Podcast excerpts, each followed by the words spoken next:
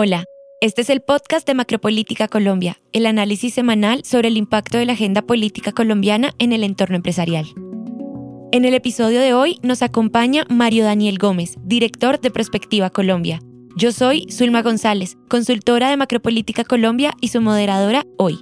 Mario, bienvenido a los micrófonos del Macropolítica Podcast. ¿Cómo estás? Muy bien, Zulma, un saludo para ti y todos quienes nos escuchan. El mapa político del país se retoca luego de las elecciones regionales del pasado 29 de octubre. Con una participación aproximada del 59%, los colombianos se inclinaron hacia el centro y la centroderecha. La dirección política de Gustavo Petro queda sin aliados estratégicos en los territorios clave del país y la pérdida de Bogotá, el principal bastión del pacto histórico, plantea desafíos de gobernabilidad para la actual administración.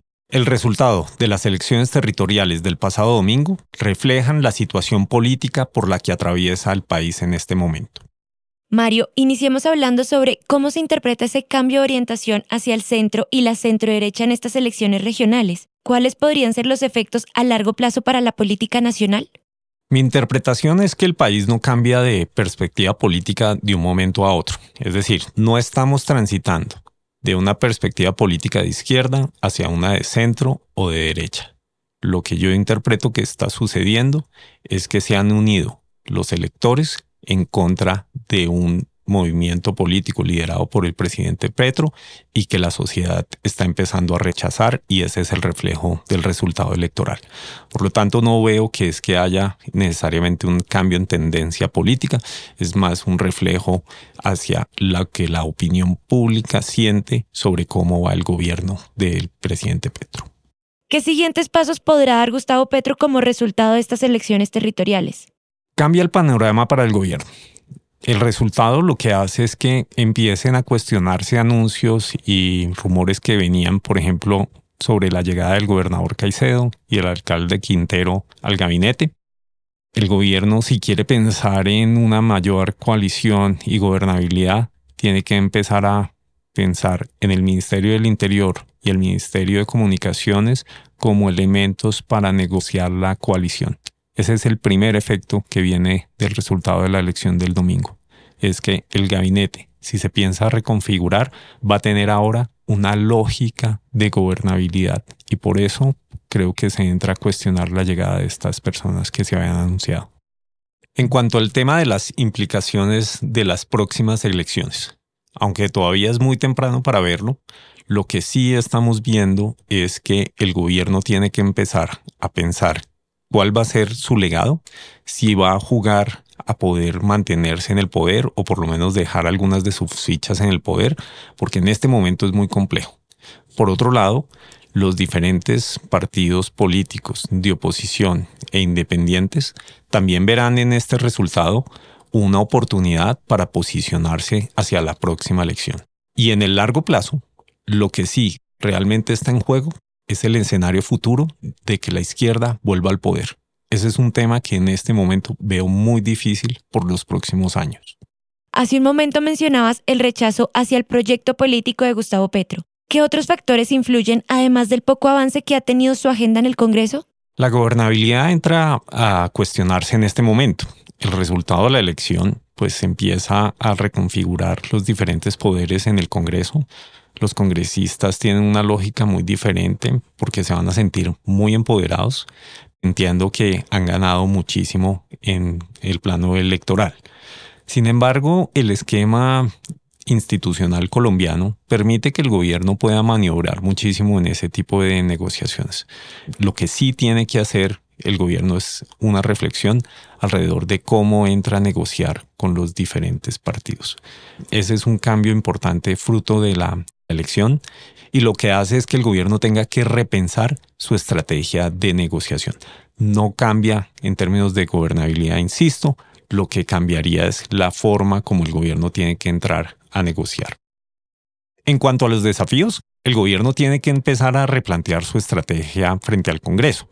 Muy bien lo vimos el lunes cuando plantearon la discusión sobre la reforma a la salud, estaba agendado e inmediatamente la tuvieron que suspender y aplazarla, porque este contexto lo que implica es que les toca repensar cuál va a ser su estrategia dentro del Congreso.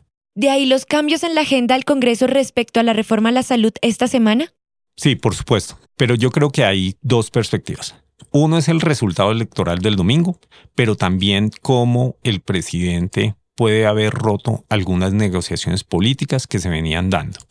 Cuando tú ves que el presidente anuncia a Germán Velázquez como director del INVIMA, eso lo que hace es cambiar completamente las negociaciones que tenía con algunos partidos políticos para poder determinar cómo se iba a aprobar la reforma a la salud. Es decir, el INVIMA era parte de la negociación que ya venía haciendo el ministro Jaramillo buscando la aprobación de la reforma. Por eso ese anuncio del presidente que haya sido el sábado antes de la elección no es menor y reconfigura completamente la forma como se va a tramitar la reforma. Por eso mismo, en prospectiva, consideramos que el tema del anuncio de Germán Velázquez llegando al INVIMA puede cambiar muchísimo el contexto político y son el tipo de cosas que tienen que entrarse a reconfigurar en este momento. Continuemos hablando sobre los partidos políticos. En el webinar de la semana pasada y en el podcast también destacábamos la tendencia de las agrupaciones políticas hacia la fragmentación y la proliferación. ¿Cómo esta dinámica impacta ahora en la gobernabilidad a nivel local? Muchísimo, Zulma. Esto afecta principalmente a quienes llegan a gobernaciones y alcaldías que tienen que empezar a negociar voto a voto en el Congreso y no pueden trabajar directamente con partidos que cohesionen a los miembros de esas entidades. Dentro de los resultados vimos el retorno de figuras como Alejandro Char, Federico Gutiérrez, Jorge Rey, Dilian Francisca Toro, entre otros, al escenario político territorial. ¿Qué implicaciones tiene su experiencia previa en la política de cara a esa configuración del mapa y este nuevo tablero en la relación gobierno nacional-gobierno local? Dos aspectos. De entrada, esa experiencia les va a servir para poder avanzar muchísimo en sus políticas, dar golpes de opinión rápido, mostrar que está mejorando la situación en las regiones y eso contrastará un poco con lo que está sucediendo a nivel nacional.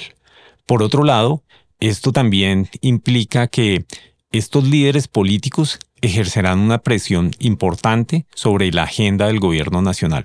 No son gobernaciones y alcaldías menores, estos tienen un voto de opinión importante y de cierta forma la oposición sí podrá llegar a liderarse desde los territorios y particularmente desde esas gobernaciones y alcaldías que tienen un impacto nacional. Revisemos los resultados de Bogotá. ¿La ausencia de un aliado clave en la capital afecta la agenda política de Gustavo Petro? Totalmente, Zulma. Por eso es que era tan importante para el presidente lograr la alcaldía con Gustavo Bolívar. Adicionalmente, lo que vemos es que como queda configurado el Consejo de la Ciudad, pues le va a permitir al alcalde que llegue tener mucha maniobrabilidad y sobre todo ir en contra de algunas de las propuestas que viene haciendo la coalición del presidente Petro. Un par de temas a considerar. Primero, el resultado de la elección en la alcaldía. Lo que muestra el resultado de Bolívar no es solamente que no logran ni siquiera el segundo lugar, sino que los votos que ha tenido tradicionalmente el petrismo en la ciudad se pierden casi en un 60% o más. Eso es un impacto político muy fuerte. Adicionalmente, vemos que el pacto histórico queda en tercer lugar en términos de gobernabilidad en el Consejo, y por encima de ellos están Partido Alianza Verde, Nuevo Liberalismo. Recordemos que Alianza Verde tiene un tema bien importante aquí y es que Claudia López, a partir del primero de enero, se vuelve la jefe natural del partido y ella ha liderado toda la campaña en contra del Gustavo Petro y su agenda sobre Bogotá.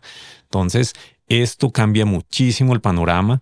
Pensemos que también Centro Democrático tiene una presencia importante en el Consejo. Entonces, cualquier punto alrededor de la agenda de Bogotá y la agenda de Gustavo Petro, descartémosla, porque la configuración del Consejo y en la alcaldía no le va a permitir avanzar en su política.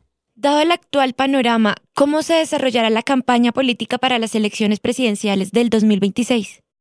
Salimos de una elección y ya tenemos que ir pensando en lo que viene para los próximos años. Este es el partidor de la elección presidencial y la elección al Congreso. Y sobre eso es lo que vamos a ver cómo va transitando la agenda. De aquí salen personajes muy interesantes. Mencionaba hace un segundo a Claudia López. Ella entra en este partidor, empieza a mover sus fichas localmente para posicionarse a nivel nacional. Claudia López también va a poder mostrar los resultados de su gestión en términos de infraestructura. En los próximos años se van a ver el resultado de las inversiones que se hayan hecho en las calles. Por otro lado, la oposición va a tratar de atacar las falencias que ha tenido sus programas, particularmente en implementación presupuestal en términos sociales. Eso es un, punto negro que tiene su alcaldía. Y esos son ejemplos de cómo va a empezar el debate durante los próximos años. Por otro lado, lo que vemos es que a nivel nacional, pues la derecha, tú lo mencionabas hace un momento también, empieza a tener unos resultados importantes. Y ahí tenemos que pensar si realmente hubo un movimiento de derecha, si hay una organización partidista que esté movilizando los votos o lo que sucedió el pasado domingo fue un movimiento de voto de opinión en las principales ciudades que lo que hacía era rechazar esos gobiernos de izquierda y la agenda del gobierno nacional, pero no necesariamente ese resultado muestra que electoralmente la derecha va a tener muchísimo futuro. También lo que estamos viendo con ese tipo de votos es que hay un voto de protesta importante. Eso no es menor para la próxima elección. Si lo sumamos al resultado también con el voto en blanco, hay ciudades y gobernaciones importantes de este país que el voto en blanco llegó casi al 10%. Lo que estamos viendo con estos dos puntos es que hay un malestar social muy fuerte en contra de los políticos. Este es el escenario para que llegue al poder eventualmente una persona que sea completamente contra el sistema. Y eso tiene unos riesgos muy importantes cuando consideramos lo que ha sucedido en otros países del mundo con la llegada de este tipo de personas al poder. Con esto que mencionas, Mario, se podría pensar que la próxima tendencia política a nivel regional sería inclinada hacia la derecha. Ya no estaríamos hablando de una marea rosa, sino quizás una efervescencia de esta. Es una posibilidad. Sin embargo, mi gran temor es que esa próxima marea y esa tendencia política que veremos en las próximas elecciones de la región se mueva hacia el outsider.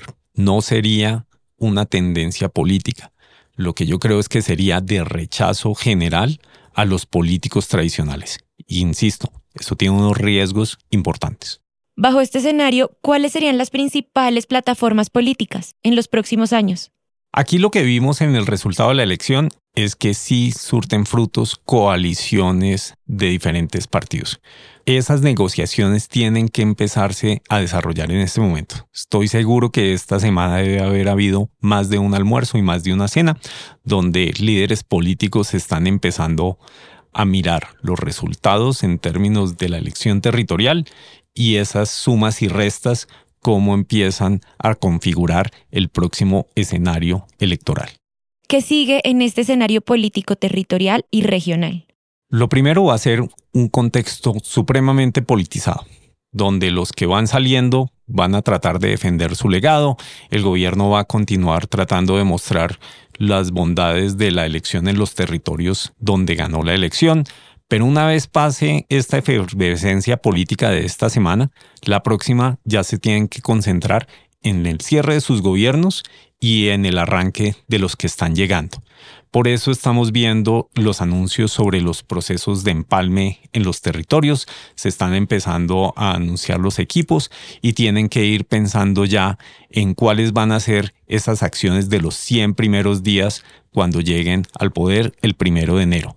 De ahí en adelante empieza a configurarse el diseño del plan territorial de desarrollo.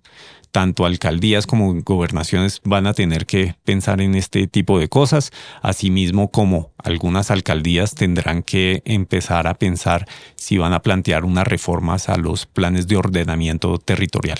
Hay ciudades que tienen que actualizar este tipo de planes y eso también va a ser un tema muy prioritario por el impacto que esto puede llegar a tener en el sector empresarial.